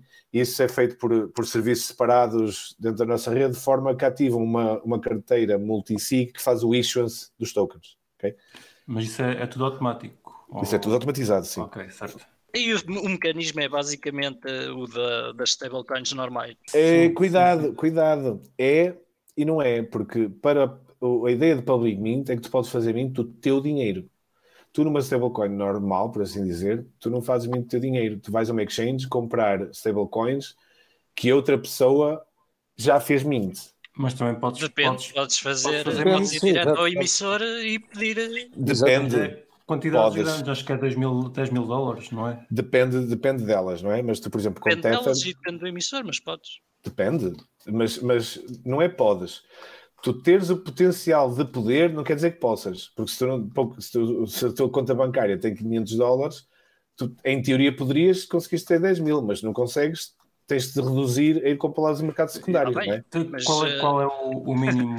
podes tendo, cumprindo com os, os requisitos da empresa emissora. I get it. É, podes beber a cerveja que quiseres, desde que tenhas dinheiro para pagar. É? mas podes, mas podes. Tens a liberdade para, não é? Yeah. Mas, mas então o Public não tem esse requisito. Eu vou dizer que é 10 mil dólares porque é o que eu tenho na cabeça, mas não tenho a certeza. Depende. Qual é olha... o mínimo que tu podes, podes podes enviar por transferência bancária para, para fazer. Podes enviar o que quiseres, mas há mínimos práticos. Por exemplo, o teu banco cobra-te para fazer uma transferência internacional. Uh, portanto, se, enviares, se vais pagar 12 eh, dólares ao teu banco para enviar 10 dólares, estás a pagar 22. Podes, nós, nós aceitamos um dólar na boa, até um cêntimo, não é? Uh, mas, Desde que chega um dólar. exatamente, não, pode chegar um cêntimo, não é? Mas depois é assim: depois recebes um cêntimo, uh, mas para transferi-lo precisas de 5 Uh, portanto, não há mínimos efetivos, mas há mínimos práticos. É? Certo, certo. Exato. E já, já agora, como é que funciona na questão da, do, do Mint? Vocês têm um. Imagina, eu mando 5 dólares e recebo 4,95 quando, quando um, vocês fazem Mint. Ou seja, isso, isso como, é, como, é, que vocês fazem dinheiro aí? E, e é a parte onde vocês fazem dinheiro. Ora bem, certo. Uh, uh, as transações, na verdade, quando tu fazes uma transação, essa questão de se os 5 se os cinco são descontados do destino, se os 5 são, são somados ao custo inicial, é uma questão de UI. Uh, ah, na nossa wallet, nós somamos sempre o custo como um custo adicional, porque se tu dizes que quer enviar 5, é porque queres enviar 5 e a FII vem por cima. Mas na verdade, isto traduz-se numa transação de 5,05 cêntimos, dos quais é descontado 5 cêntimos que vão para um endereço Ou seja, fixo então, deixa-me deixa, deixa simplificar. Se eu mandar 5 dólares e buscar 5 dólares, vocês fazem 25 dólares para mim, para a minha carteira. Uh, não, espera aí. Ah, ok, uh, desculpa, eu, eu, percebi mal. Pensei que estávamos a falar, não sei porquê, pensei que estávamos a falar dentro de endereços. Sim, se tu, se nos chegarem 5 dólares, nós fazemos 25 dólares para a tua carteira, certo? E, e se eu levantar 5 dólares? A mesma coisa. Chega-me 5 dólares, ok, pronto. Uh, ou seja, olha, vocês não, não, não, é, não é, uma... Espera aí, não é bem assim. Espera aí, espera aí, espera aí, espera aí, espera aí. O depósito é lossless. Portanto, uh, por exemplo, por ACH não tens custos de envio. ACH é, é gratuito. Ou seja, Sim. tu enviares 10 dólares, recebes 10 dólares. Se fieres uma, uma wire transfer, tu pagas do teu lado a FII que o teu banco te custar. Pá, nós não sabemos qual foi. Mas o que nos chegar é o que tu recebes. Uh, para enviar para fora já é diferente um withdrawal de ACH, por exemplo, de, de Public custa uh, 5 dólares. Portanto, para, para, enviar de volta para a tua conta bancária. Ok, Portanto, mas, são, ou seja, não, não tens nenhuma porcentagem que vá para publicamente. O, o, o, for, o aí não. dinheiro é, aí, é no, nas transações, como o Rico estava a dizer. exatamente, aí, aí não. Aí basicamente são custos que nós temos que pagar aos nossos parceiros custodiais. Isto vai ser ainda mais óbvio, por exemplo, em receber e enviar o SDC. Tu, quando enviares mil USDCs, aquele que chegar ao nosso endereço é o que é minted. Ok. Exatamente o mesmo e, tanto. E, é? então, uh, se calhar então vamos para, para, as, para, as, taxas. O que é que se paga de taxa fazer transações? Pagas como taxa de transação, pagas os 5 cêntimos. Na verdade. É, sempre, é 5 cêntimos fixos? É, são 5 cêntimos fixos para uma transação de moeda nativa, que é o equivalente aos, aos 20, a, 20, a 25 mil gás. Obviamente, se estiveres a interagir com um smart contract que te custe 100 mil gás, vais pagar uh, eh, 20 cêntimos, não é? Portanto, okay. é tudo proporcional, como gás, como em Ethereum. Simplesmente nós medimos e, e ancoramos o custo a um valor fácil de reconhecer, que é 5 cêntimos por uma transação de moeda nativa. Ok, parece-me parece bem. Por exemplo, se quando tu depositas dinheiro no Earn, uh, se depositas mil dólares, uh, recebes mil dólares. Mas para sacar dinheiro do Earn, pagas uma taxa de 0,2%, por exemplo. Mas isso já são, lá está, aplicações construídas em cima de Public Mint, já não é exatamente. Certo, certo, certo, certo. É? Então, e hum, depois o que é que vocês fazem com os dólares que têm na vossa posse? Uh, Têm-nos em alguns ativos ou fica simplesmente na, na conta? O, os dólares que, que, vão para a nossa posse, eles vão ficando acumulados numa, num, num endereço, que é o endereço de, que faz, que é o Gas Manager, que é onde recebemos as fees da blockchain, e periodicamente vão sendo withdrawn que é essencialmente para pagar pizzas aos developers. Parece-me bem. Uh, uh, o sítio onde fazemos o parte do business model, o business model também foi evoluindo. Originalmente, nós faríamos alguma receita com base nos dólares que estavam em custódia. Com a queda dos interest rates nos Estados Unidos para cerca de 0%, esse business model já não, não faz muito Acabou. sentido. A ideia que eu tenho, e acho que é, não, é, não é ideia, acho que é mesmo pública, é que as USDCs e as USDTs na vida pegam nos dólares e investem-nos em ativos supostamente seguros. Não, não, não, não, não, me chocaria que vocês fizessem o mesmo, mas não é o caso. Certo. Ora bem, há, há aqui. Eu, cada vez que alguém usa o SDT e o SDC na mesma frase, fico logo confuso. Por exemplo, o SDT uh, eh, cobra nas próprias transações. Ou seja, o SDT, como parte do protocolo, tu, quando, se fores ver o smart contract de Tether, quando envias Tether, recebes menos, acho que são 3 dólares on-chain. Ou seja, esse dinheiro vai para eles. Pronto, isso é, uma, isso é uma, uma questão. Depois, eles terão aquilo. Eles, o, o dinheiro de Tether nem sequer estava em bancos americanos. Portanto, Eu ouvi dizer que as contas deles estão muito bem auditadas. Sim, agora estão, mas durante algum tempo. Uh, tinham estava, a ser, estava a ser irónico, não sabia que já estavam. Não estão propriamente auditadas. Sim, exato, mas, exato. Uh, já se sabe melhor como é que são as reservas. Opa, isto, isto é o que dá. Alguém achou em algum momento que, e, e disse: vamos construir um melhor sistema financeiro. Uh, e, e, estamos a passar por todos os erros. Problemas, exatamente, yeah. exatamente. Pá, front running. Front running é velhíssimo. Grupos que se juntam num canal para fazer chill a uma moeda. Pá, isso é insider trading. Por aí fora, não é? Uh, e estes gajos basicamente caíram naquele problema de pá, não temos o dinheiro que dizemos que temos, e depois fazem-te, como são geeks e são engenheiros, viram-se para ti e dizem these are not the dollars you are looking for. E pronto, está tudo seguro, está, está tudo seguro. seguro. Exato. Não, eles tinham, ter o dinheiro tinham, não tinham, era na empresa da Tetas. Pá, eu, é, parte do Faz, problema é que. Fazem um pouco de engenharia para. para não, aí, aí o problema é por isso que nós falamos muito, por exemplo, em ser FDIC, em ter o dinheiro em instituições FDIC insured. Certo, certo, certo. Eles tinham dólares em, em bancos não americanos. Houve um, um, banco dele que disse: O quê? Os 750 milhões que vocês têm aqui? É pá, não, não, não, não, não, não vos vamos poder dar isso. Isso era um bug nas ilhas que É. Isso é, não, acho que era, era o. Caimão, era, era do Panamá. É o, exato, o banco de, no Panamá, detido por um russo, pá, não sei. Noble Bank. É. Foi muito noble. Very noble.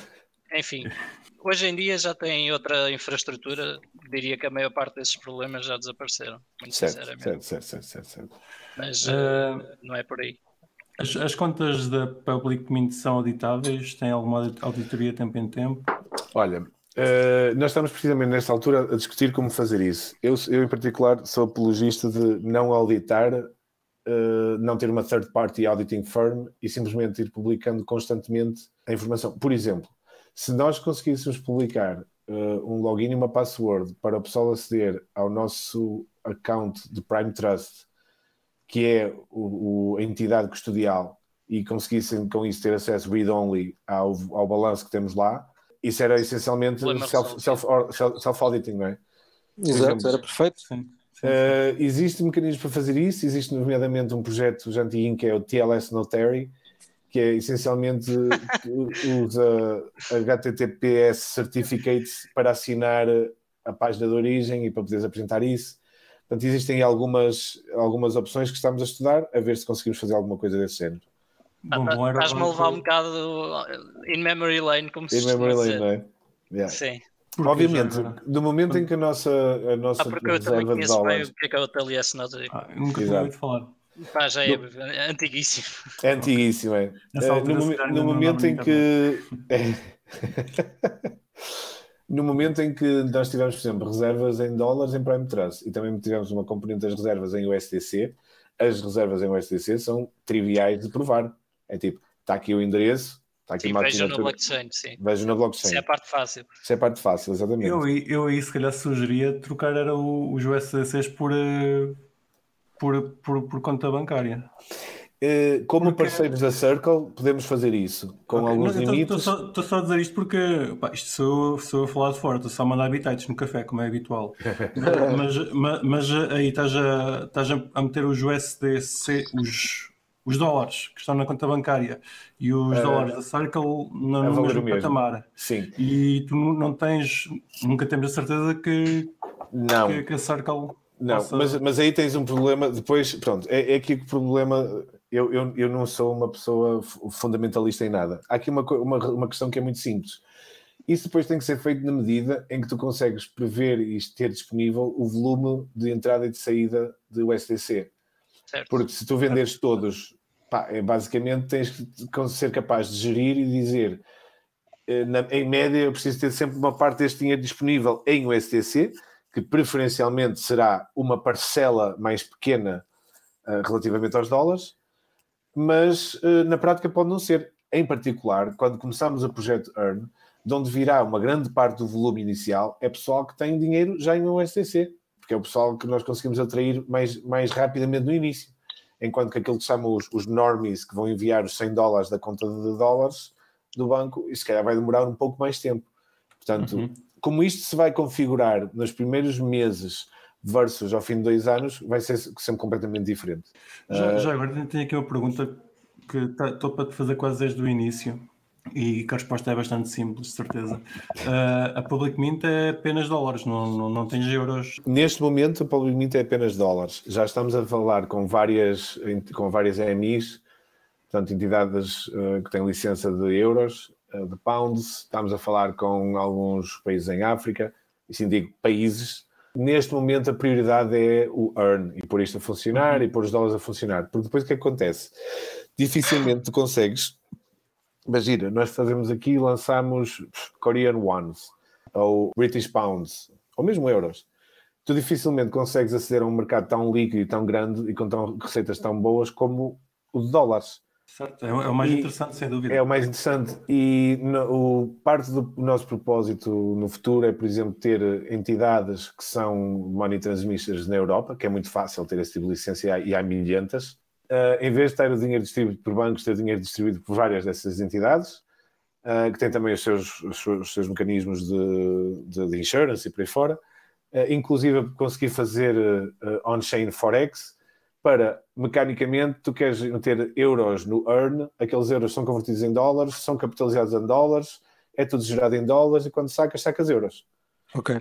Ok. E outra questão, em termos de fundos congelados, uh, isso pode existir? Ou seja, haver uma, um, uma entidade legal que, que vos peça para, para congelar alguma carteira? Não funciona exatamente assim. Portanto, o, a parte de compliance e de BSA Compliance chama-se uh, Bank Security Act Compliance. Nós temos uma pessoa de compliance nos Estados Unidos que gera uma equipa de seis outras pessoas de compliance e todos eles estão focados na entrada e na saída de fundos, ou seja, na, inter, na interação com o sistema legacy. Portanto, quando dinheiro entra na, na, na chain, aí há um conjunto de checks and balances bastante grande. uma vez estando on-chain, é, é muito complicado haver uma entidade, só se, for, só se for essencialmente uma entidade federal. Portanto, se for o FBI a dizer uh, bloqueiem esta carteira, you better do it, otherwise you're fucked. Exato. Uh, eu estou a imaginar a possibilidade. É a possibilidade de não fazerem redeem. É essa a possibilidade que há. Não, não, estou a imaginar, estou a pensar outra coisa, que é, ok, uh, imagino que a Public Mint seja, seja transparente, ainda não, não vos falei da privacidade, uh, imagina que os USDs da Public Mint começam a ser usados na Darknet. O que é que aconteceria ah. aos, aos, aos tainted, aos que ficarem sujos? Opa, eu batia palmas, não é? Acho isso, não, é, é, muito difícil fazer isso acontecer porque qualquer pessoa que coloque dinheiro dentro da Public Mint ou queira tirá-lo, passa por um processo de KYC e por um processo de identificação. Certo, mas se, se em dólares, podes ter uh, interesse em simplesmente transacioná-los com dólares em teoria, rede. Sim, em teoria isso pode acontecer, mas qual é a lógica? E assim, cuidado, nós estamos a discutir uma coisa que o governo norte-americano está a discutir ativamente de como gerir as stablecoins uhum. e esta, este anonimato. Esse por é exemplo, é quando, quando o Pax uh, foi lançado, e quando uh, Gemini e Dollars também foram lançados, basicamente ao mesmo tempo, essencialmente quase com o mesmo código, porque aquilo acho que foi feito pela mesma empresa e tudo, alguém fez um blog post que no smart contract tinha um, um owner que era, já não me lembro do termo, mas essencialmente era o admin owner, que tinha o poder de essencialmente fazer lock ao endereço. Isso não, não foi porque alguém achou que era boa ideia, isso é uma necessidade regulatória não é porque esteja escrito que tens que o fazer, mas porque se quando chegar à tua beira e te disserem faz, tu não tiveres um bocadinho para o fazer, estás lixado. Portanto, se isso pode acontecer, pode, mas agora pode acontecer com todas as stablecoins que estão hoje em dia no mercado. Exato. Bem, calma, cuidado. Stablecoins, asset backed. E tu ah. dirias, ah, mas, mas por exemplo, então DAI não. Epá, DAI não, mas DAI é asset backed por USDC também. Portanto, na medida em que isso pode acontecer a USDC, pode acontecer a DAI.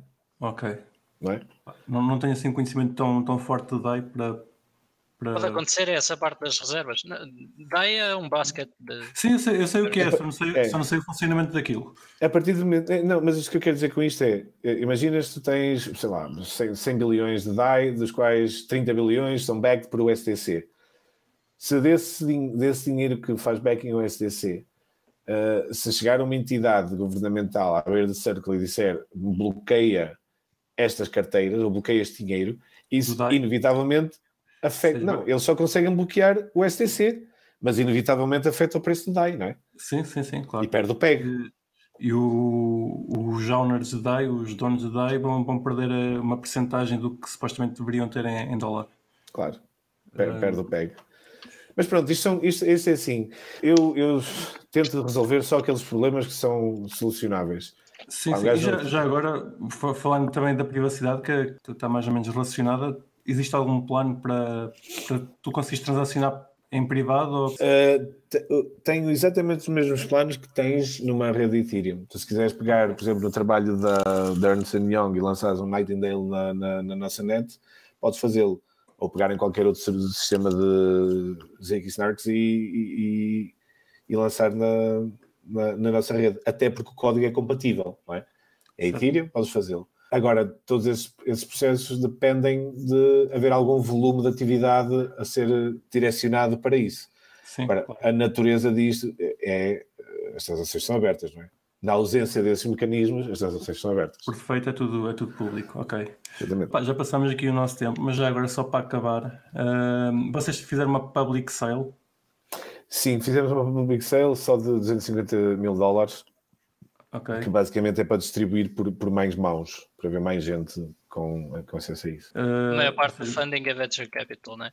É, a maior parte do funding é venture capital de pá, umas 70, 80 entidades diferentes, alguns com tickets relativamente grandes. Nós colocámos limites no, no tamanho, no volume dos tickets temos uma, uma seed round bastante pequena, o que quer dizer que o preço médio dos tokens, mesmo de private sale, é relativamente alto. Portanto, yeah. Okay. E como é que tu vês o futuro da Public Mint? Agora estamos em bull market. Uh, como é que tu vês, por exemplo, daqui a 5 anos, já no final, passar por uma bear market que inevitavelmente há de chegar? E no estás, a falar, estás a falar de Public Mint, a empresa, a fintech que engloba Public Mint Earn e tudo o resto, não sim, do sim, Mint sim, Token, não é? O mint token, a partida, vale sempre o mesmo. Uh... Espera aí, tô, tô, já estou confundido. Certeza. Não, os dólares valem sempre o mesmo. Os dólares Sim. valem sempre o mesmo. O Mint Token, token não. Claro. Mint Token, okay, é token é, tem estado a variar entre 80 cêntimos e, e, e um dólar mais ou menos. Sim, mas eu estou, para já estou a falar só, só da empresa, depois podes, podes falar do mini token então. Um, aquilo que eu gostava que acontecesse era que efetivamente fôssemos passados a ser usados como um layer alternativo a fazer transações bancárias. Isso passa por uma estratégia de, de, de, de essencialmente três caminhos separados. Um é o, o B2B2C, que é essencialmente, por exemplo, chegar à beira de uma empresa e dizer: Olha, vocês que estão aí a fazer o vosso Venmo-like application, vocês podem fazer em cima de nós e já tem tudo feito, só tem que fazer o UI. Uhum. Um, isso é B2B, B2C. B2B, que é uh, efetivamente canalizar atividades interempresa, atividade financeira interempresa, diretamente para a blockchain. E depois o, o B2C, que é, por exemplo, o nosso earn é, um, é direto ao consumidor. É um produto que nós oferecemos uh, diretamente ao consumidor, que pode ser também podem ser empresas, mas não deixa de ser utilizador final. É? Depois, dentro de cada um destes, tens uh, um, um, cohort diferente de, de, tipos de audiência. Uh, mas, assim, broadly speaking, nós queremos crescer nas, nas, nas três vertentes ah, e há muito trabalho pela frente. Nós, nós, estamos a, nós estamos nisto há dois anos e meio, quase três anos agora, mas na prática o lançamento mais efetivo foi agora em julho e mesmo assim isto é um beta porque sem, sem ter atividade, sem ter clientes é como se não existisse. Não é? sim, sim. Nós só vamos começar a ver algum crescimento eh, lá para junho, julho, que é quando lançarmos o Earn e, e efetivamente tivemos a oferecer um serviço que, que seja uma mais-valia real, porque efetivamente uma rede para transferir dinheiro existem milhentas, não é? Também não é. Mas é a foundation para tudo o resto. Portanto, nós tínhamos que passar por aí para conseguir construir tudo o que queremos que venha para a frente. Uhum. Parece-me um, um, bom plano. E então, já agora, o, o Mint Token, como é que tu vês passar pela, pelo, por este bull market ainda e pelo próximo bear market? Olha, eu. Isto é sempre futurologia, nós nunca sabemos. Eu sei, claro. mas eu, eu, não faço não muita análise ao. Eu, eu, eu, consigo, eu, em relação ao, ao Mint Token, só consigo dizer uma coisa.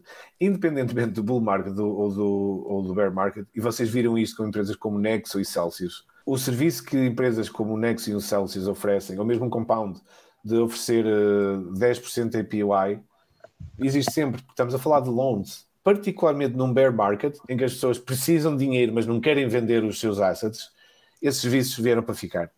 Se nós estamos a construir algo que leve esses serviços ao público em geral e que podemos chegar à beira de alguém que tem nos Estados Unidos uma conta que tem, uh, recebe 0,25% APY ao ano e dizemos, olha, se colocares aqui o dinheiro recebes 8%, Uh, uhum. Isso tem sempre, tem sempre um público-alvo.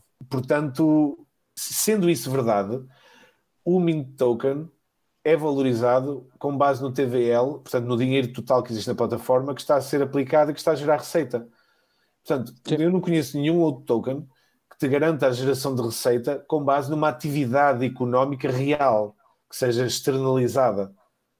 Percebes? Tipo, é, portanto, eu não sei qual é o valor do Mint Token. Eu, obviamente, dou-lhe valor, como dou valor ao meu filho, porque gosto dele, não é? Porque, mas mas não, não é exatamente uma coisa que eu quero uh, especular, porque. Pá, só, não, só não troco já os meus moneros todos porque não é privado. Diz-me uma coisa, e, e sobre, sobre o Bitcoin, podes especular um bocadinho? O que é que tu achas que vai acontecer ao preço? O preço do Bitcoin? Sim, claro. Um, inevitavelmente há de voltar onde, eu acho que mais cedo ou mais tarde é inevitável que caia porque os, os, ciclos são assim pode ser por uma eu acho que em 2017 caiu por uma frustração geral com as ICOs e, e com, todo, com todo um conjunto de coisas que, que vieram-se a provar que não, não estavam tão bem sustentadas eu acho que mais cedo ou mais tarde é inevitável que caia e acho que mais cedo ou mais tarde é inevitável que volte a subir agora, isso é a minha crença pessoal e particular uh, não, não é. Não diga ninguém para pensar desta forma. Sim, acho que estamos, estamos mais ou menos todos dentro do mesmo. Posso, posso dizer uma coisa? Uh, eu, forma, eu sou o, o típico gajo que é uh, buy and hold. Pá, e um dia, quando vejo mais, que o preço triplicou. Um Diz? Mais um é... gasto não gasta. Vocês, vocês compram e nunca. nunca não gasto. Não, não, por acaso gasto. Quando vejo que o preço Aquela... de repente uh, quintuplicou, não é? Tiras um bocadinho. Tira um bocadinho, não, tira um bom bocado. uh, porque depois o preço há de cair e ter a oportunidade de comprar um dip, não é? E depois é assim, uh, para que é que serve o dinheiro, não é? Eu, se carro-me sempre mal, não tenho jeito nenhum para isso. Eu faço a mesma coisa, vendo, vendo quando está baixo, compro quando está alto. Não percebo o que, é que vocês fazem. Isto é, isto é assim, quando toda a gente, quando eu quando fui a, uma, a um jantar de, de Natal uh, com a minha família e tenho uma, uma prima que é uh, educadora de infância e o marido dela é educador de natação, em vieram dizer que, que compraram Bitcoin. É a altura de vender. Altura de vender. Eu aí vendi, uh, basicamente comprei a. É, em 2017 comprei a, o, a Signo aos meus sócios, que entanto ficaram na Uphold e eu saí. Fica, eu, eles os dois tinham entrado comigo para a Uphold, comprei as, as, shares, as, minhas, as shares deles a Signo, pá, aquilo é uma empresa de serviço, não tem assim grande valor em si mesmo e dali a duas semanas caiu tudo. Então, uh, compraste a Signal com Bitcoin. Exatamente, era então, isso. Signal, Signo, Signo, Signo, Signo. Signo uh, eu comprei os, os dois terços da Signo com Bitcoin. Top. Ah, muito bom. E ia-te perguntar então quando é que foi, qual é que é o teu pesadelo? A primeira vez que gastaste, será que foi aí?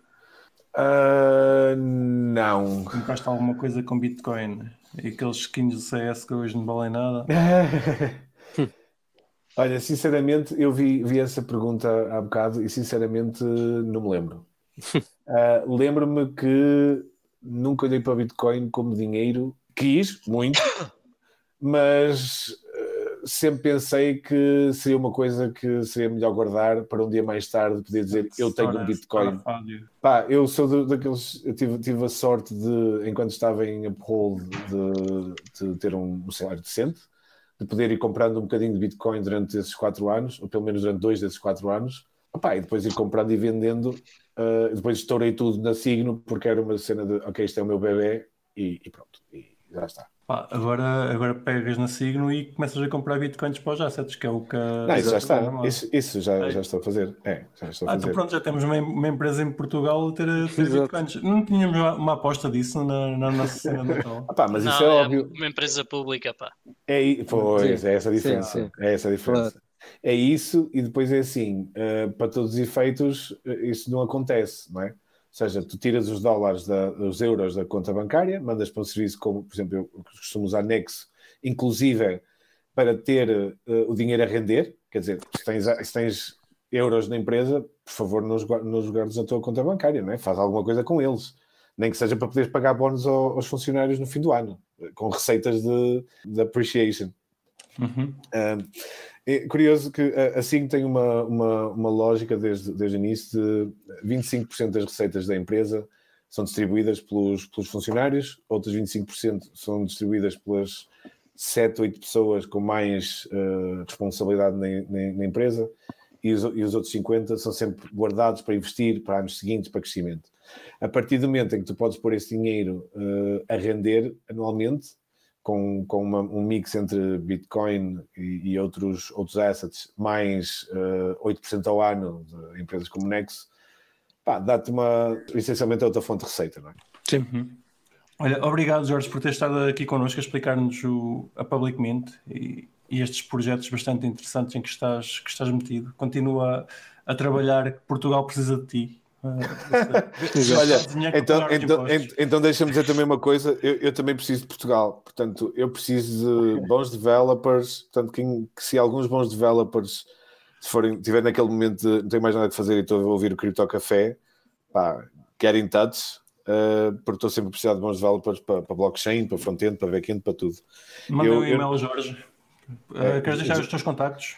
Sim, ou, pode ser, é fácil. É fácil. Jorge at signo.com. S-E-G-N-O.com. Eu acho que nos últimos sete anos contratei, pelas minhas contas, para mais de 200 pessoas e, e, teria contratado outras tantas se estivesse encontrado. Porque há sempre projetos, há sempre empresas, há sempre gente a, abrir, a querer abrir. Ultimamente, abrir empresas em Portugal está na moda. Uh, eu ainda hoje tive uma reunião com os gajos que querem abrir um, um, centro, ou em Braga ou em Portugal, ou em Braga ou no Porto ou em Lisboa, para meter umas 10 a 30 pessoas. Eu é tipo, ok, ou são 10 ou são 30, decido. É? Tipo, Portanto, ainda, ainda, ainda tem muita diferença aí no meio. É muita Exato. mesmo, muita mesmo. Portanto, isto não, isto não é uma, um reflexo, nada que eu faça de particular, é simplesmente já o, fiz, já o ter feito uma ou duas vezes, conhecerem-te e virem-te bater à porta para, para ajudares. Portanto, uh, projetos cripto, neste momento, tem alguns em pipeline que não lhes consigo dar uh, seguimento porque não, não tenho gente. Certo. Pá, claro. Caros ouvintes, se estiverem, se estiverem à procura de, de alguma coisa para fazer, além de, de olhar para gráficos, contactem, contactem os Jorge, nem precisam de ir à Beyond. Sim, é, é diretamente. Mas vão à Beyond, se, não, se, se claro. não forem, se não forem developers, uh, desenvolvedores, vão à Beyond procurar emprego, que tenham lá mais coisas, para ouvir dizer. Exatamente. Uh, olha, mais, obrigado, mais uma vez obrigado por estares connosco, Jorge. Vou então fechar esta, esta porra. vão, procurar, uh, vão procurar emprego então à Bition, vão uh, aos Cryptonerds para se inscreverem na academia e aprender uh, um bocadinho mais sobre cripto. Não se esqueçam de minar moneros na pool.xmr.pt e para comprar uh, aqueles licenciados bitcoins vão à luz Digital Assets. Nós voltamos a falar para a semana. Até lá. Até lá. Tchau, tchau. Tchau, um abraço. Beijinhos. E não se esqueçam de nos seguir na vossa plataforma favorita, seja ela qualquer podcatcher, Spotify, YouTube ou Library. Entrem na nossa comunidade crescente no Telegram ou sigam-nos no Twitter em CryptoCafépt e partilhem este episódio com os vossos amigos. Até para a semana!